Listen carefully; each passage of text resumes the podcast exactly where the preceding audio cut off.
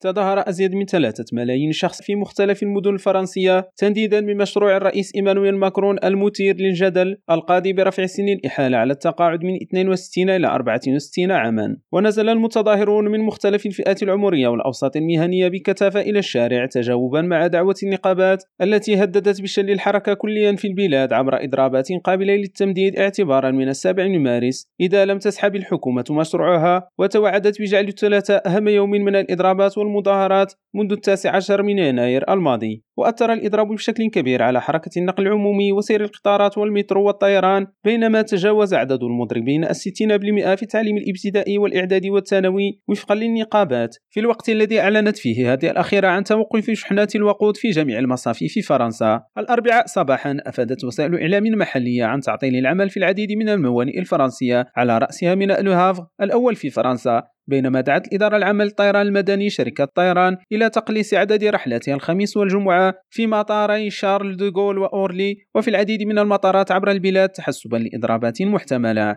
وفي هذا الإطار أعلنت النقابة الرئيسية في البلاد التي تحدثت عن نجاح تاريخي لمظاهراتها عن مواصلة التعبئة عبر يومين جديدين من المظاهرات السبت 11 مارس والأربعاء 15 مارس بينما تتواصل مناقشة المشروع داخل مجلس الشيوخ. ويناقش المشروع في مجلس الشيوخ منذ الثاني من مارس لمدة أسبوعين بعدما تمت مناقشته في الجمعية الوطنية وسط أجواء مشحونة بين الائتلاف الحكومي الذي فقد الأغلبية المطلقة والمعارضة التي قدمت أكثر من 20 ألف مقترح تعديل. إدريس كليريم راديو باريس.